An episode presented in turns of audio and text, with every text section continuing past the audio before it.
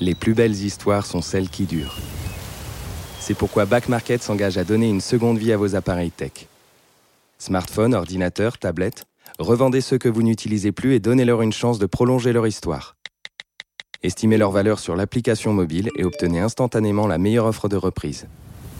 Back Market est fier de soutenir cet épisode des baladeurs.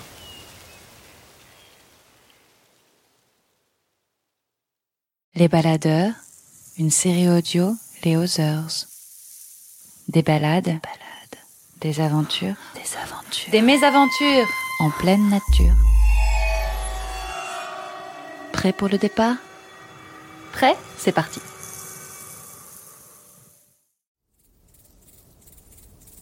En pleine nature, souviens-toi la dernière fois que tu as fermé les yeux et écouté. Le bruissement léger du vent, le chant d'un oiseau dans les branchages, le crissement des pas d'un petit mammifère, le bourdonnement d'un insecte en pollinisation, ou encore l'écoulement tranquille d'une source. Ces bruits qui bercent le somnoleur allongé dans l'herbe paisible, dans une semi-conscience. La biodiversité se compte aussi par les sons qu'elle produit. Or, les échos acousticiens constatent un silence de plus en plus marqué de la faune. Un tiers des oiseaux de France se sont tus. Marc Namblard, audionaturaliste, pose ses micros un peu partout dans le monde pour capter les chants de la nature, le bruit léger d'un seul animal ou le concert d'un troupeau. Alors ces enregistrements sont des témoignages, sans prétention, des paysages sonores qui nous entourent et s'appauvrissent. Captivé par l'expérience d'un ami qui est devenu berger, il le rejoint dans un alpage du Mercantour, et avare de paroles, il l'écoute, s'occuper des bêtes au jour le jour.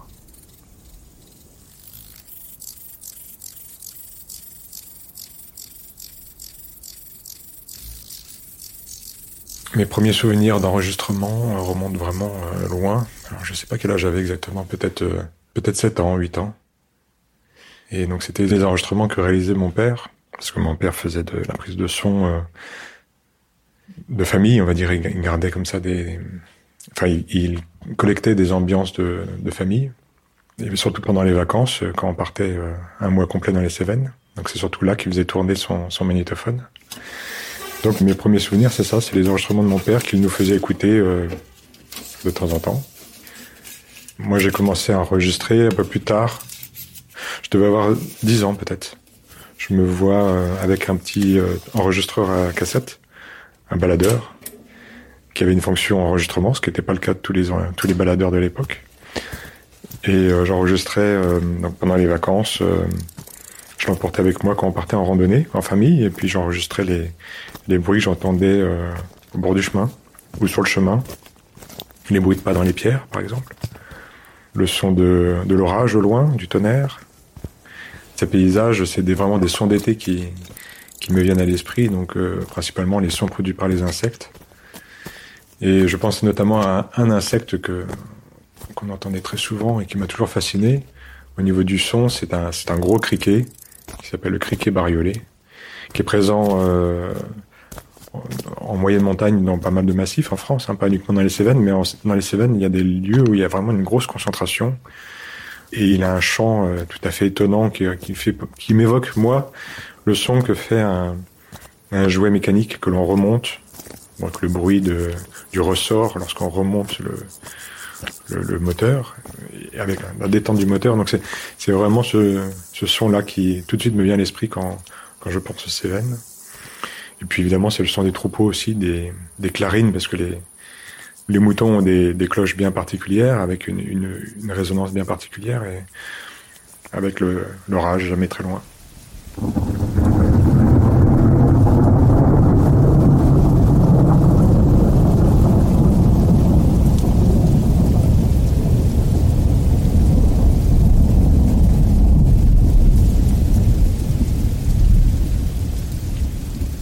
Déjà sé- séjourné dans le Mercantour, euh, ça devait être euh, au début des années 2000, il me semble. C'est un, c'est c'est une région qui m'a, qui, qui m'attire parce que j'aime, la montagne, j'aime la haute montagne, mais j'aime aussi euh, le soleil.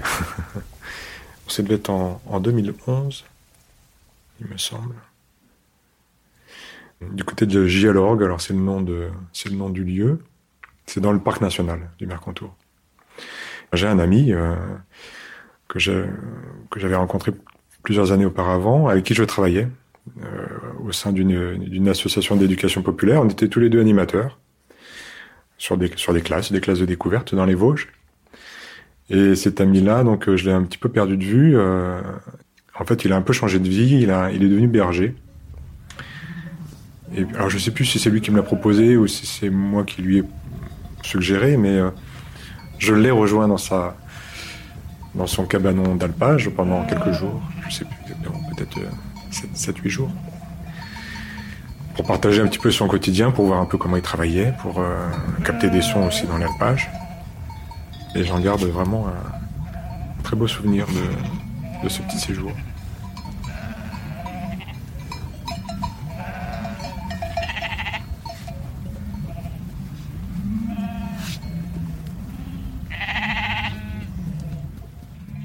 Il me semble que j'avais pris deux, deux enregistreurs, parce que j'aime bien faire des, enregistrements euh, en parallèle, avoir plusieurs enregistrements qui, qui tournent en même temps. Ça, j'aime beaucoup faire ça.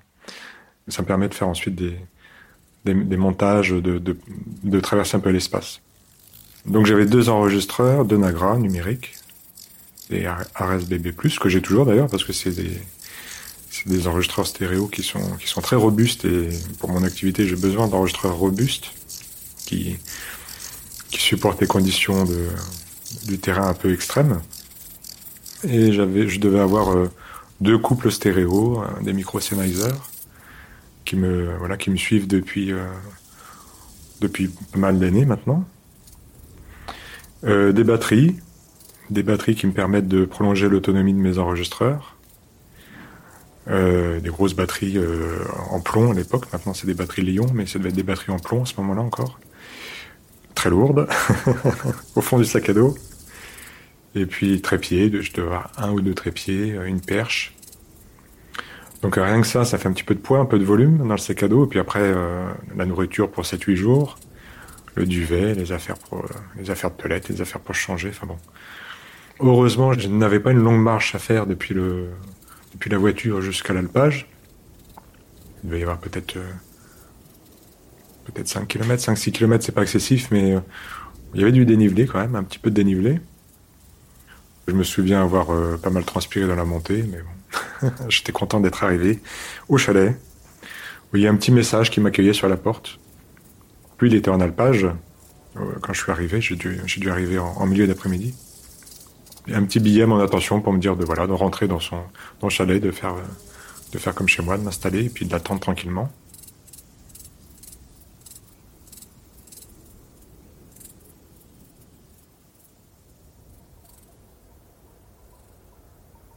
C'est vraiment un petit chalet, une, maison de berger euh, au milieu d'un alpage très nu. Il devait être peut-être autour de 2000 mètres, très minéral, beaucoup de beaucoup de pierres, de la végétation rase. On était en début septembre, je pense. J'aime beaucoup ce genre d'ambiance. Autant j'adore la forêt, c'est un milieu qui me fascine depuis l'enfance, mais j'aime aussi les paysages nus, comme on peut trouver en altitude ou, euh, dans certaines régions euh, du, nord de l'Europe, par exemple.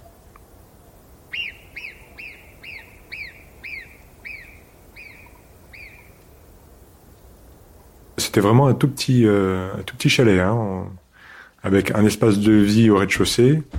Il fallait monter deux trois marches pour y accéder. On arrivait dans un espace de vie comme ça, euh, avec son lit, sa table pour manger, ses réserves de nourriture, son chien, enfin ses, ses chiens. Je crois qu'il en faisait rentrer un ou deux avec lui. Les autres dormaient dehors. Et puis moi, je, m'étais installé à l'étage. Il y avait une sorte de mezzanine euh, accessible par une échelle de meunier. C'est la taille d'une chambre, quoi, au final.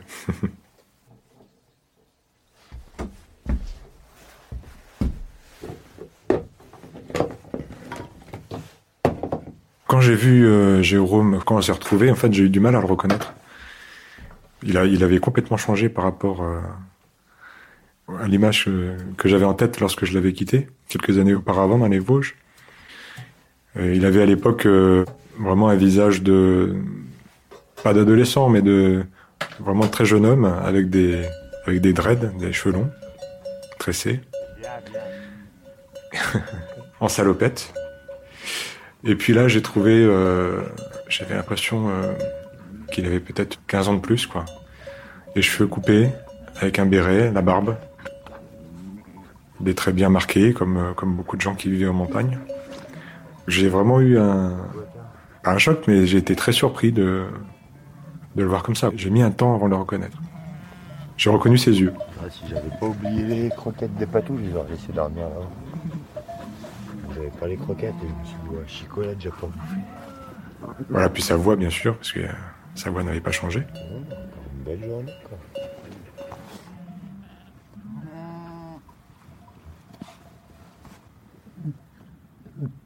Les premiers moments qu'on a passés ensemble euh, étaient assez silencieux finalement. On parlait pas beaucoup. On était content de se retrouver. Je pense qu'il était vraiment content aussi euh, que je sois là. Déjà, ça lui faisait un peu de compagnie parce que euh, il arrivait en mois de juin, début juin, et il repartait en octobre. Donc il restait quatre mois, je crois, quelque chose comme ça, dans, dans son alpage, sans voir grand monde finalement. Moi, j'étais vraiment dans l'observation, hein, beaucoup quand, quand je suis arrivé, je l'ai observé euh, euh, travailler, parce que lorsqu'il est rentré, on s'est salué, mais il s'est occupé de son troupeau. Puis on a passé euh, la soirée ensemble, on a mangé, on a discuté, on a dû évoquer certainement des, des souvenirs. Et puis j'ai dû lui poser certainement pas mal de questions sur sa vie euh, à l'alpage, parce que c'est ça, ça m'intéresse beaucoup. La conversation a dû tourner à un moment donné euh, autour du loup, parce que c'est un animal qui me fascine depuis longtemps et je rêve de pouvoir l'observer dans son milieu naturel. Je l'ai entendu euh, une ou deux fois. Le loup, lui, il le connaît bien. Comme beaucoup de bergers là-bas, il a subi pas mal d'attaques. C'était fluctuant en fonction des années. Certaines années, il avait beaucoup d'attaques. D'autres années, moins. On sent bien que le- la présence du loup est un, est un problème. Mais euh, ce que j'aime chez Jérôme, c'est que autant euh, ça lui pose des problèmes, ces loups, autant euh, il cherchait des façons de pouvoir euh, prémunir son troupeau. Il était à la recherche de, de- de solutions, quoi avec le peu de marge de manœuvre qu'on lui offrait, parce que, étant donné que son troupeau était dans un parc national, il pouvait pas faire euh, ce qu'il voulait, n'importe quoi. C'était compliqué.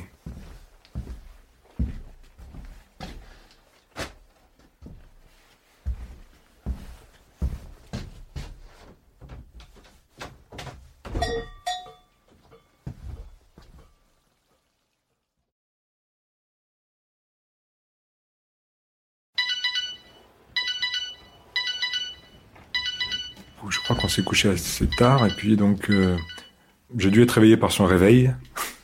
J'ai encore son, son réveil en, tête, parce que je crois que je l'ai enregistré. J'ai dû l'entendre dans un enregistrement.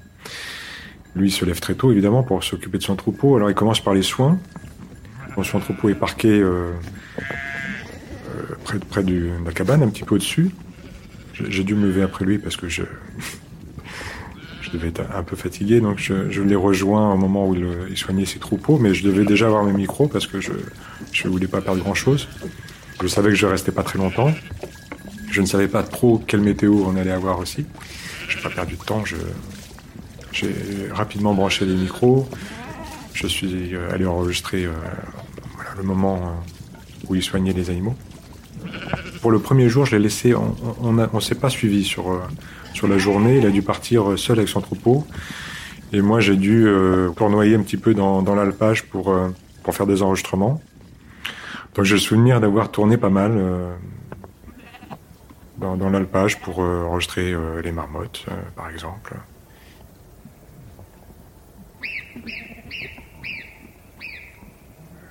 Bon, l'ambiance de l'alpage me faisait penser à d'autres ambiances que j'avais que j'avais rencontrées dans, dans les Alpes du Sud, dans le Mercantour ou dans, le Queyras, une région voisine que je que je fréquente régulièrement. J'ai été embêté par euh, la présence des, avi- des avions parce que c'est malheureusement le Mercantour est un massif très survolé. Donc je me souviens avoir passé pas mal de temps euh, durant ces sept jours euh, à regarder le ciel. Je- je- je- J'en garde un souvenir un peu douloureux d'ailleurs. Je crois que ma nuque, euh, parce que euh, en regardant le ciel, on peut anticiper, on peut voir les avions arriver euh, de loin.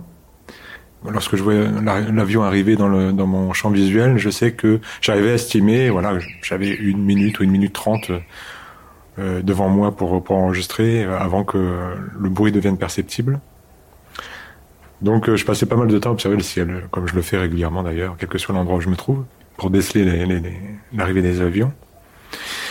Et entre les bruits d'avions, voilà, j'ai collecté euh, ce que j'arrivais à collecter, donc notamment les, les sons d'insectes, notamment ce criquet de, de Sibérie. Là. J'avais vraiment dans l'idée de faire enfin des beaux enregistrements d'un tout petit criquet qui vit en altitude, au-dessus de 2000 mètres, en haute montagne, qui s'appelle le criquet de Sibérie. On l'appelle aussi le criquet Popeye, et j'adore son chant. Il a un chant très pétillant, euh, très, très joli. Ça m'évoque tout de suite le, soleil. Je ne sais pas pourquoi, quand je pense au soleil, je pense à ce chant de criquet Popeye. J'avais pas réussi à l'enregistrer correctement euh, avant, alors que c'est une espèce qui est relativement euh, commune dans les alpages. Mais là, je l'ai enregistré dans des bonnes conditions. Et notamment son chant ralenti en fin de journée. Son chant de cours également.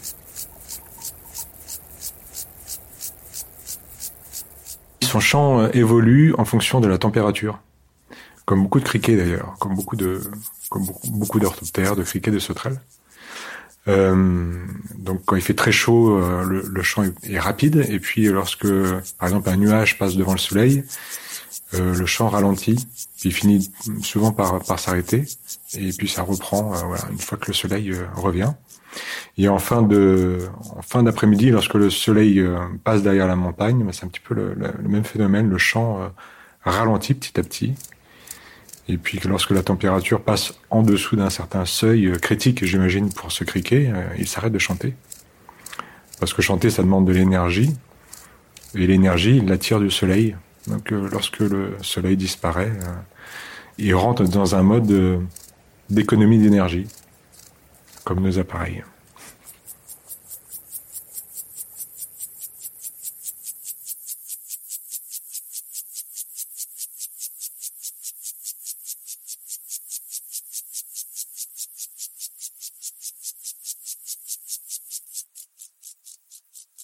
En fonction des, sujets que, j'enregistre, en fait, je, je pas l'approche va être différente et puis la, la, technique euh, utilisée va être un petit peu différente. Pour les insectes, par exemple, euh, il faut être euh, il faut être vraiment présent, très proche de l'insecte. Alors j'ai les micros quelques centimètres au-dessus avec une perche. Moi, je suis en général agenouillé ou, ou allongé dans l'herbe. Et puis il faut suivre euh, parce que ces petites bêtes qui se déplacent sans arrêt, le criquet Popeye par exemple, enfin le criquet de Sibérie là, il chante. Quand il chante, il est statique, il ne bouge pas. Donc là, on peut mettre les micros euh, 4-5 cm au-dessus de lui.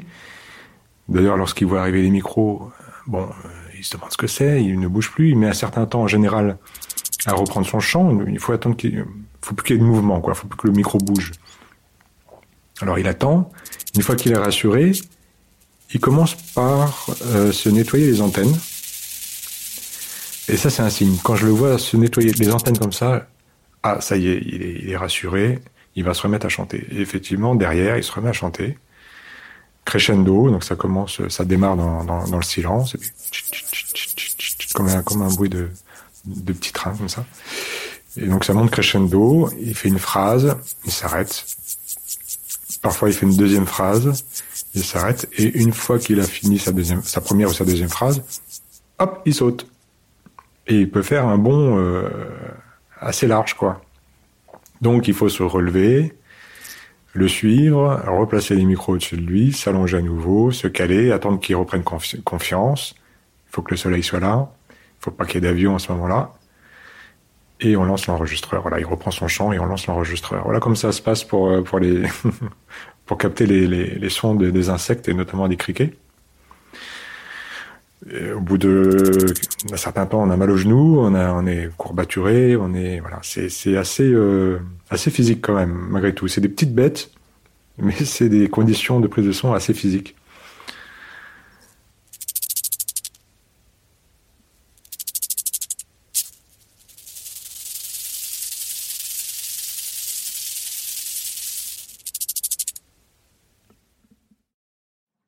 Alors évidemment, quand j'enregistre euh, le murmure d'un ruisseau sous une moraine, euh, alors là c'est très différent. Euh, il faut trouver le bon emplacement, là où la résonance me convient, orienter les micros de, sorte que l'équilibre stéréo me convienne. Une fois que l'équilibre stéréo me convient, je lance un enregistrement et puis là, c'est beaucoup moins fatigant parce que je laisse tourner. Je surveille le ciel, je compte dans ma tête le temps que j'arrive à obtenir sans bruit d'avion. Et une fois que j'ai compté euh, 3-4 minutes sans bruit d'avion, j'arrête l'enregistrement et puis je change de le placement de mes micros pour avoir euh, voilà un autre point d'écoute, etc. Donc là, là du coup c'est un travail différent évidemment qu'avec euh, les, les, animaux et notamment les insectes. J'ai capté les marmottes aussi. Alors les marmottes euh, c'est encore autre chose parce que les marmottes elles font du bruit surtout lorsqu'elles sont inquiètes. Elles se mettent à siffler. Enfin on dit qu'elles sifflent mais en fait elles crient. En plus, elles ont des cris différents en fonction de la nature du danger. C'est assez subtil, euh, mais ça a été étudié un petit peu.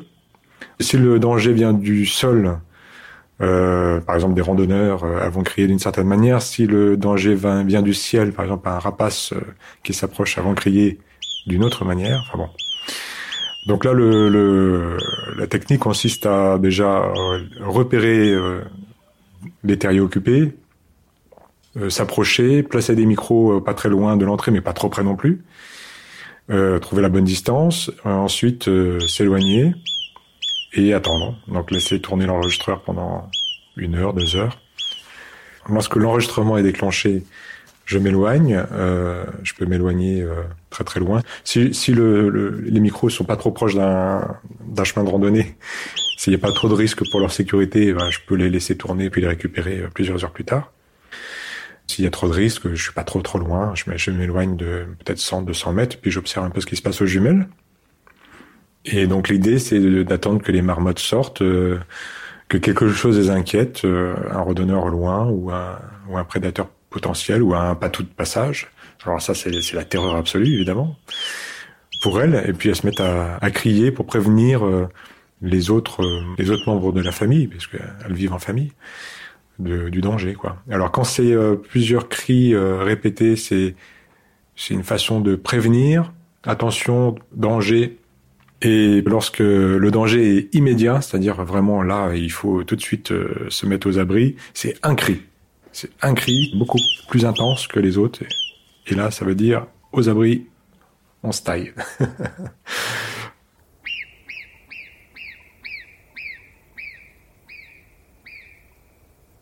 La deuxième nuit, j'ai dû euh, tourner un petit peu autour de, l'alpage pour écouter, mais il se passait vraiment pas grand-chose. C'était très silencieux. Euh, pas d'insectes, trop froid. Il, gelait, il commençait à geler la nuit. Hein. Euh, septembre, il commençait à geler. Donc trop froid, beaucoup trop froid pour qu'il y ait des insectes. Pas pas d'oiseaux. Et puis évidemment, j'avais toujours un petit peu l'espoir d'entendre peut-être des loups au loin. mais pas de loup. Un avion de temps en temps. Voilà, rien d'autre. C'était très très silencieux. Si le murmure de de l'eau, parce qu'il y avait un, petit cours d'eau qui passait pas très loin du chalet, sous une moraine. Elle coulait sous un pierrier. Donc avec une résonance très particulière, euh, voilà, qui m'a euh, qui m'a bien interpellé. J'ai passé un certain temps à capter ce son-là précisément. Voilà, mais c'était très très calme la nuit. Donc du coup, j'ai pas trop insisté. Les autres nuits, j'en ai profité pour euh, pour me reposer, pour dormir. D'autant plus que les les journées étaient assez euh, fatigantes, quoi, euh, parce qu'il y a le le dénivelé. Je, je je sais pas combien de, de distance je parcourais par jour. C'est très difficile à évaluer parce que quand on est en mode enregistrement euh, dans la montagne, on passe son temps à monter, à descendre. À... Du coup, on a beaucoup de difficultés à évaluer les, les distances qu'on parcourt. Et puis le soleil, enfin, il fait très chaud le, jour, froid la nuit, mais très chaud le jour. Et donc ça aussi, ça, ça, fatigue.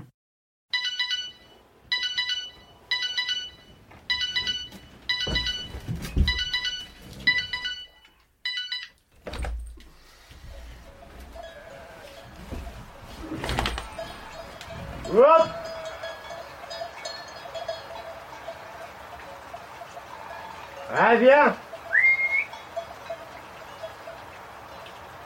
J'ai le souvenir qu'on est passé une, une journée complète ensemble euh, avec le troupeau dans l'alpage.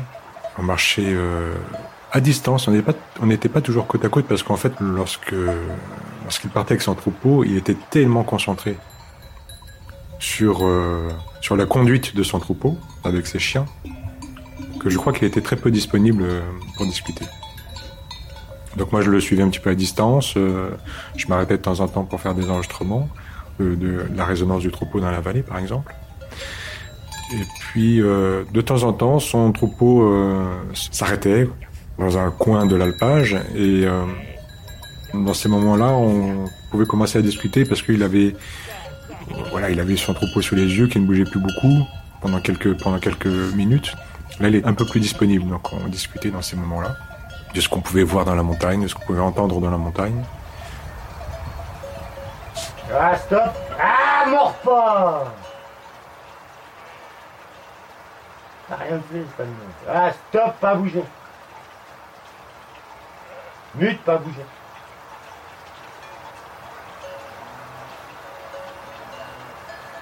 Donc eux, ils sont chargés de. Eux, ouais, ils rassemblent, mais ouais, ils tournent autour du troupeau, quoi. Et eux, ils protègent. Enfin, ils sont censés protéger. L'image, c'est une bonne. Est pas mauvaise. Bobby, il reste au troupeau, mais c'est un aboyeur. Reste au contrôle lui, il voit rien. Le fidèle, elle ne sert à rien. Elle est pas mauvaise. C'est quand même un super bon, hein, c'est le chien rouge. C'était un gros troupeau, il avait euh, peut-être 2000 bêtes, donc très gros troupeau, euh, et du coup beaucoup de chiens. Alors, je sais plus exactement, il devait avoir peut-être 3, trois ou 4 patous, euh, plus les chiens de conduite. D'ailleurs, ce qui, ce qui, ce qui m'a marqué lorsque je suis arrivé euh, au chalet le, le premier jour, ce qui m'a marqué, c'est le, sous le chalet, c'était les stocks de sacs de croquettes, des stocks énormes. Euh, Jérôme m'avait expliqué que euh, il y avait tellement de, de sacs de croquettes qu'ils avaient dû euh, faire appel à un hélicoptère pour, pour, les, pour les livrer. Parce que quatre mois à l'alpage avec 6-7 chiens, euh, bah, ça représente des quantités non négligeables de nourriture. même si le, même s'il croquait euh, quelques marmottes par-ci par-là, enfin surtout les, les, les patous. Les patous euh, ont l'air de beaucoup apprécier la chair de marmotte. Oh bah dis donc, Bonjour, bonjour. Bonjour. Ça aide Ouais, manque un peu d'entraînement. Ouais. On va le dire comme ça. vous avez vu des, des- des bêtes? Un petit peu, ouais, surtout des marmottes. ouais. Oui, bah, ça, des marmottes. sont- Mais sinon, il y a, du, euh, il y a des chamois, il y a Des des... chamois par, là-haut en face. euh, Ouais, on ça. Quoi, Chamois, mouflon, on fait quoi, des chamois Ah, des mouflons aussi Ah ouais ça. Ouais, il n'y en a plus beaucoup de mouflons. Non, Pourquoi On a- on a Ouais, il n'y en a jamais eu tellement. hein. Ouais, la neige, quoi. Pourquoi c'est neige Non, Il y a trop, trop trop, Trop de- trop de ouais, neige. les- Trop de neige. Les hivers sont trop durs. Ça fait deux hivers où vraiment. Puis ils se font croquer un peu. Ouais, puis je pense que, ouais, Il y a des loups je pense que le loup, il doit faire un peu de ménage là-dedans. Il est apparu le loup maintenant par là. Il y a quoi Il n'y a pas dimanche dernier, dimanche d'avant? En montant au lac Morgon, je l'ai vu 40 ensemble. Les à côté. De, de mouflons Mouflon, et dans le, dans le vallon de Morgon. Et ce qui était marrant, c'est qu'il y en avait un qui était euh, blanc et beige, C'est incurieux, mais Et il y en a là, un qui était tout blanc, albinos. euh, Ah ouais un jeune. Là, du ski ou? Euh, non, non, non, c'est C'est border croisé euh, berger australien. Bon, eh ben, border collie messieurs, avec Bah, bonne, euh, bonne balade. merci. Les gars. Bon courage. Oui, oui, Merci. parce qu'ils sont noir et blanc en général. Ouais, ouais. Avec- voilà, la mère est bergère australienne. Ah, voilà. Bonjour. Mais bon, c'est Bonjour. un chien aussi dégénéré qu'un border. Pourquoi dégénérer Les moutons, Ouais, il- tu les as vus, les moutons Il n'y a sont que les noirs, moutons ils qui sont- comptent. Quoi. C'est quoi ça C'est pour ça, j'espère. Oh, des sons. bonjour toi Mais c'est curieux comme chez le berger qui vient se faire caresser. hein. Je vais pas te piquer Moi, tes connu les moutons. bas rouges, on peut pas les toucher. hein. Ah, bah rouge, ouais. Ils sont bons gardiens. Ah, moi j'ai une content bosseronne aussi. Tu comprends, t'aimes ça Ils se laissent pas toucher. Hein. Ils mangent pas, mais ils se laissent pas toucher. Ouais, parce que ça, ça c'est des border collants. Voilà. Là, vers là, par là, là, là. Donc moi, je suis preneur de sang et mon ami est berger. Ah, d'accord. Ouais, C'est vous le Ouais. berger. Quel métier, c'est formidable. Ouais, Oui, mais Ah oui. vous êtes là jusqu'à octobre. fin octobre. Ouais, non, Ça dé- dépend quand la neige. début octobre Début plutôt. octobre.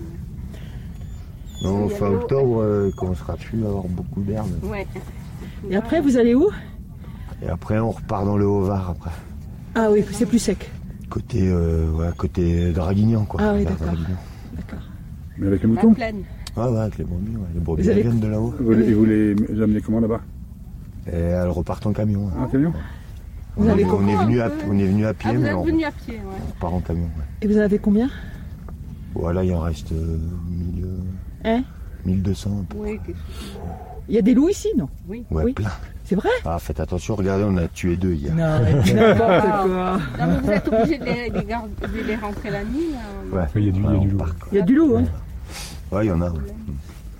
Voilà, cette année, c'est Alors vous, vous dormez dans le, le au gîte là La de, cabane en bois. là. de Gialorgue Il y a les chaussettes qui sèchent là. Voilà, ouais. Oh, vous êtes bien, les panneaux solaires et tout, là. Ouais, ça va. Ouais. C'est- grand luxe cette Oui, année. c'est le luxe. cette année Pourquoi ça. ils ont, ils ont fait des progrès Ouais, il y a des, il y a des années, c'est pas pareil. Ouais. bah, Ouais, il y a des années, c'est une caravane héliportée. Ah bon? Il faut aller chercher l'eau à 200 mètres sous, sous la caravane. Et l'eau qui coule devant votre chalet, elle est, elle est buvable Ouais, ouais. ouais, ouais. Allez, bon courage. allez. à bientôt. Bon, vous verra peut-être au retour Ah. Oh, on se verra en haut. Si vous arrêtez au col, on, Oui, va, on y s'arrête mon- au col. on va y monter, nous aussi. Ah, ben venez boire quelque chose avec nous. Ah, ça va, Ah bah voilà. ça va. Et voilà, ils ont tous euh, un peu de gnôle ou des trucs comme Ah, ça. bah ça, ça, vous savez parler au berger. vous. Ça, c'est bon. ça. Alors j'ai j'ai également enregistré le troupeau, évidemment, qui était pas, pas si sonore que ça. Il y avait beaucoup d'animaux, donc euh, peut-être 2000, mais euh, très peu de cloches. Quelques-unes seulement. Par contre, euh, ce qui est beau, c'est le murmure lorsque les animaux se déplacent. Ça gronde, enfin, ça fait résonner le sol. Il y a des pierres qui roulent dans la pente. Enfin, tout ça, ça m'intéressait beaucoup de, de pouvoir capter ça. J'ai plus ou moins réussi à le faire, parce que c'est pas facile non plus. Ce qui m'intéresse aussi, c'est de varier un peu les ambiances en fonction de l'espace. Trouver les bonnes distances, m'approcher, m'éloigner du troupeau. J'avais la chance de pouvoir faire ça parce que les patous m'avaient accepté dans le troupeau. Lorsque euh, vous allez dans un alpage, vous voulez faire un enregistrement euh, d'un troupeau, à partir du moment où tu commences à faire quelques pas en direction du troupeau, t'es vite rappelé à l'ordre. Les patous euh, viennent te hurler dessus, et ils peuvent être très agressifs et ça peut être dangereux d'ailleurs. Donc il faut, faut vraiment faire très attention. Là, j'avais la chance d'avoir été accepté par les patous, parce que Jérôme euh, leur a fait comprendre que je ne représentais aucun danger pour le troupeau. Donc du coup, j'ai pu faire des enregistrements à distance, mais aussi de proximité, euh, enregistrer les voilà les animaux en train de en train de manger, euh, en train de dormir, enfin bon, des sons de de grande proximité. Et les patous étaient jamais très loin, ils me surveillaient quand même. Hein. Parfois, ils étaient euh, juste à un mètre de moi, assis à m'observer. Ce jour-là, il était préoccupé. Il avait euh, perdu un de ses chiens.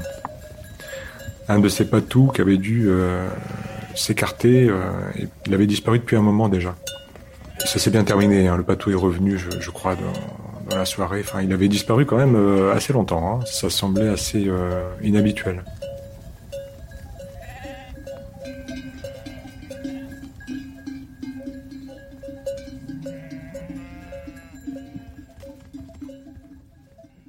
Ces séances de soins le matin, c'était, euh, ça- m'a beaucoup interpellé parce que j'étais loin d'imaginer ça en fait, euh, à quel point ces animaux nécessitaient un soin euh, très très régulier, très assidu, parce que la moindre petite blessure sur la patte d'une brebis, un petit caillou, une petite petite blessure peut devenir très vite une grosse blessure, c'est-à-dire s'infecter. Il arrivait à repérer les moindres comportements euh, un petit peu bizarres au sein de son troupeau, là, 2000, 2000 brebis, qu'il observait en permanence. Il arrivait à repérer ouais, une démarche un petit peu différente, des comportements qui lui indiquaient qu'il y avait potentiellement un, un problème. Et ce qui me fascinait, c'était de le voir repérer ça dans la masse du troupeau. Quoi. Ça, ça m'a fasciné. Repérer les animaux qui avaient des soucis, les attraper. Il avait une longue canne avec un crochet qui lui permettait de saisir les animaux par les pattes. Ça, c'était un mouvement un peu brusque, un peu violent, qui était à l'origine souvent d'un mouvement un peu de panique dans le troupeau. Mais ça se calmait euh, très rapidement. Et après ce mouvement euh, un peu brusque comme ça, euh, beaucoup de douceur dans le soin. On sentait qu'il apaisait, enfin, il maintenait déjà l'animal d'une telle manière qu'il puisse pas se débattre, évidemment, et puis d'une manière à l'apaiser. Donc il, il apportait ses soins, et il curait des pattes qui étaient abîmées, il mettait des produits pour désinfecter, enfin bon. Ante. Ante. Ah. Ce qui était fascinant aussi, c'était de le voir euh, conduire le troupeau. Bon, je savais qu'une conduite de troupeau, c'était aussi euh, un métier. Enfin, c'est. c'est- Mais alors là, c'était absolument fascinant de voir la façon dont il arrivait à placer ses chiens, enfin, à, à conduire ses chiens, parce qu'en fait, la conduite du troupeau, c'est avant tout une conduite des chiens. Par tel mot, tel sifflement, tel geste, qui faisait comprendre à tel ou tel chien qu'il nommait qu'il fallait se placer à tel endroit du troupeau, le contourner de, telle manière, sur la gauche, sur la droite, par au-dessus, par en dessous, jusqu'à tel endroit, à telle vitesse. C'était d'une précision euh, absolue. Et moi, ce qui me fascinait, c'était de voir comment les chiens réagissaient dans l'instant à la voix de leur maître. Dans l'instant, le temps que le son se propage dans l'espace, qu'il arrive, à, qu'il arrive au- à leurs oreilles, à ce moment-là, précisément, tac, Ah, le chien euh, modifiait son comportement.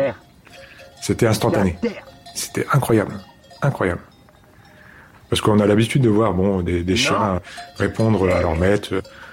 Et puis à côté, c'est c'est absolument ridicule, quoi. Parce que là, c'était, il y avait vraiment une, une coordination immédiate et d'une précision absolument inouïe, quoi. Et ça, ça m'a fasciné. C'est bien, Kika. Eh, trois jours à la tâche, ça le fait, hein. Mais ok. Tiens, oui, passe à gauche. Allez, passe, passe, passe.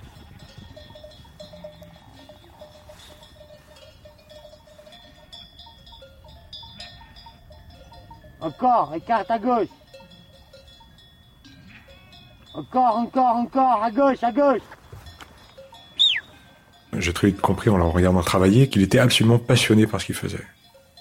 C'était absolument euh, évident qu'il était fait pour ça. qu'il avait trouvé vraiment sa voie, quoi. Ça faisait aucun doute. Enfin, quand je le voyais travailler, pour moi, ça faisait aucun doute. Il était tellement à l'écoute de ce qui se passait dans son troupeau que c'était évident, quoi. Ce que j'ai beaucoup aimé aussi, c'est la façon dont il lisait le paysage, dont il s'inquiétait aussi quand même. Je suis pas sûr que ce soit le cas de tous les bergers, malheureusement. Il s'inquiétait quand même de l'impact que pouvait avoir son troupeau sur l'alpage. Par exemple, euh, il allait repérer les plantes un peu rares, un peu protégées, et, pour repérer les endroits où euh, il allait pas amener son troupeau, quoi. Et puis, euh, je sentais bien aussi qu'il avait conscience que la présence de ces patous des longues semaines dans, l'alpage, même si il le nourrissait principalement avec des croquettes. C'est sûr qu'après plusieurs semaines de- d'alpage comme ça, la population de marmottes, par exemple, euh, s'en trouve bien diminuée. On a une vision un petit peu caricaturale du berger quand même. hein. Je pense que, comme partout, il y a du tout. Il y a des bergers qui sont sensibles à, l'impact qu'ils peuvent avoir sur l'environnement. Je pense que c'est le cas de la plupart d'entre eux. Puis il y en a d'autres qui s'en contrefichent un petit peu.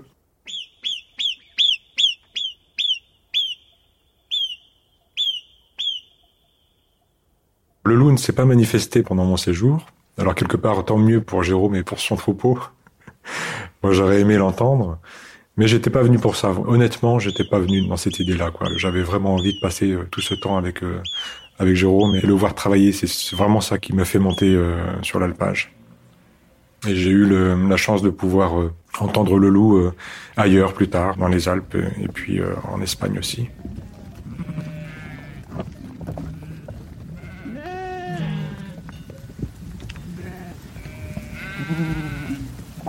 J'ai dû quitter Jérôme euh, un matin et j'ai même le souvenir, je crois que la pluie est arrivée et je demande si ça ça m'a pas un peu hâté à redescendre dans la vallée. J'ai dû le remercier pour tous ces moments passés ensemble, euh, vraiment. euh. Et puis, on s'est quitté vraiment de manière très simple. C'est pas éternisé, on avait chacun notre chemin à suivre. euh, voilà, il avait son travail à, faire. Moi, je devais euh, repartir, euh, traverser la vallée du Rhône, partir pour les Cévennes pour d'autres, aventures, on va dire. La période du Brame qui s'annonçait, j'ai dû passer voilà, le Brame dans les Cévennes. Donc, ça s'est fait de manière très simple, comme ça.